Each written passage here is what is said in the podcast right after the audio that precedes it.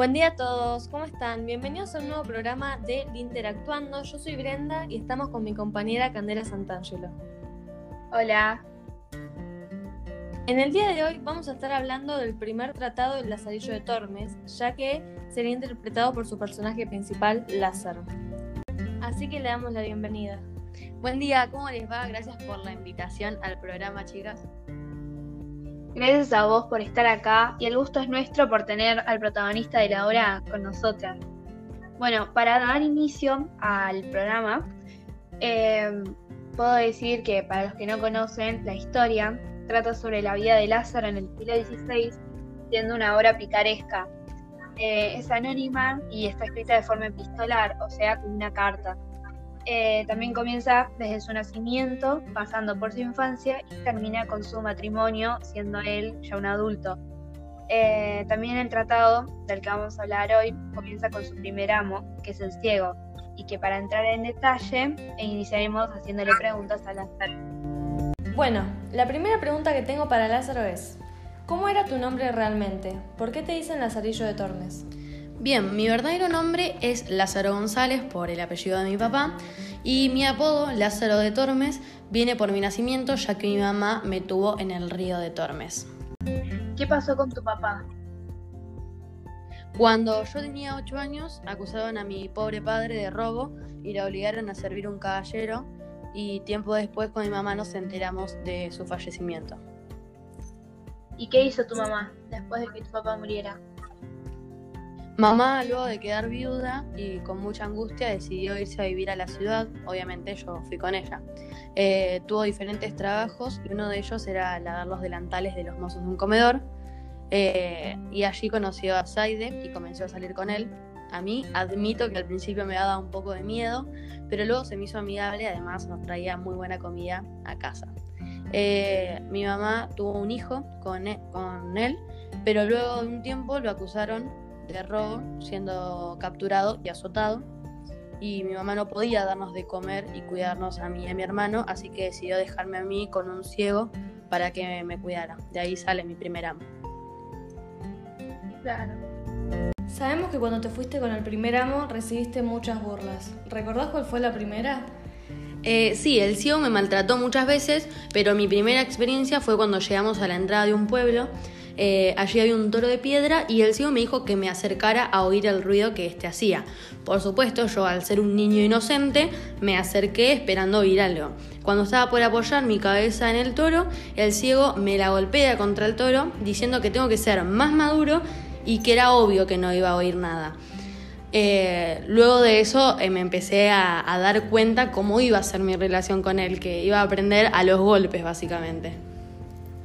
¿Qué hiciste para tomar vino del jarro? Bien, para poder tomar del vaso de vino le hice una pequeña grieta y la tapé con cera, para que cuando el ciego sirviera no se cayera todo, ¿no? Luego, a la hora de cenar, me acercaba con una vela a las piernas del ciego con la excusa que tenía frío y el calor de la misma vela hacía que la cera se derritiera, por lo tanto la grieta se destapaba y el vino caía en mi boca.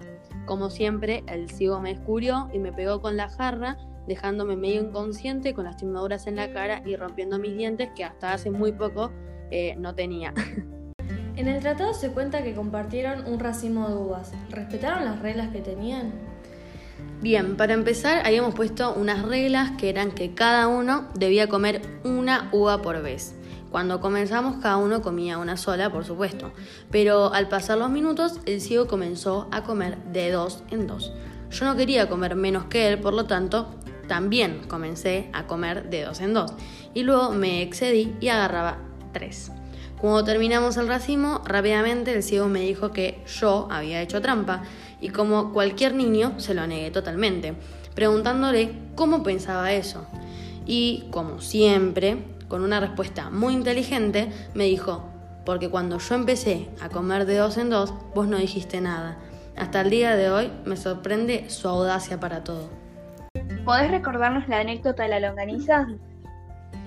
Sí, estábamos por comer y el ciego sacó una bolsa, una longaniza que por supuesto, luego de que se hiciera, comería él solo porque era muy avariento.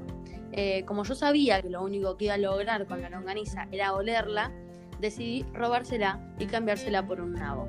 Eh, el ciego me mandó a buscar un vino en ese momento, entonces era perfecto para ir para comérmela. Cuando llegué, el ciego se estaba quejando porque eh, estaba comiendo un nabo en vez de la longaniza. Y como siempre, le dije que yo no había sido y que era imposible, ya que yo estaba en busca del vino. Sin dudarlo, el ciego me metió en mi boca su horrible y alargada nariz y olfateó mi olor a longaniza. De tal manera me metió su nariz en mi boca que me hizo vomitar todo lo ingerido. Fue un momento muy asqueroso e incómodo para mí. Me imagino. ¿Qué venganza se te ocurrió ese día de lluvia con el ciego? ¿Realmente sentiste que valió la pena después de todo lo que él te hizo? Eh, la verdad que fue mi momento de brillar en todo el tratado. Por supuesto que creo que valió la pena después de lo que había vivido. Eh, no se mereció otra cosa. Bueno, la historia fue así.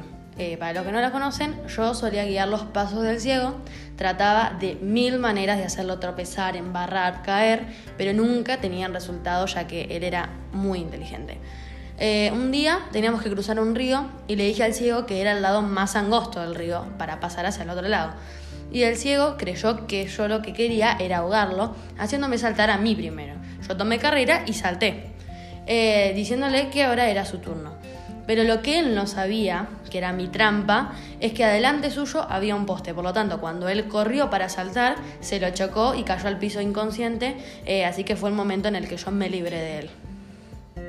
Eh, para terminar con las preguntas, te voy a hacer la última, que es ¿qué sentiste luego de haber vivido esa experiencia con el ciego? Muy buena pregunta para el final. Eh, creo que haber convivido con el ciego me dejó diferentes habilidades, ya que después de muchos intentos logré vengarme de él, creyendo yo que ya estaba capacitado para otras experiencias. Por eso me fui.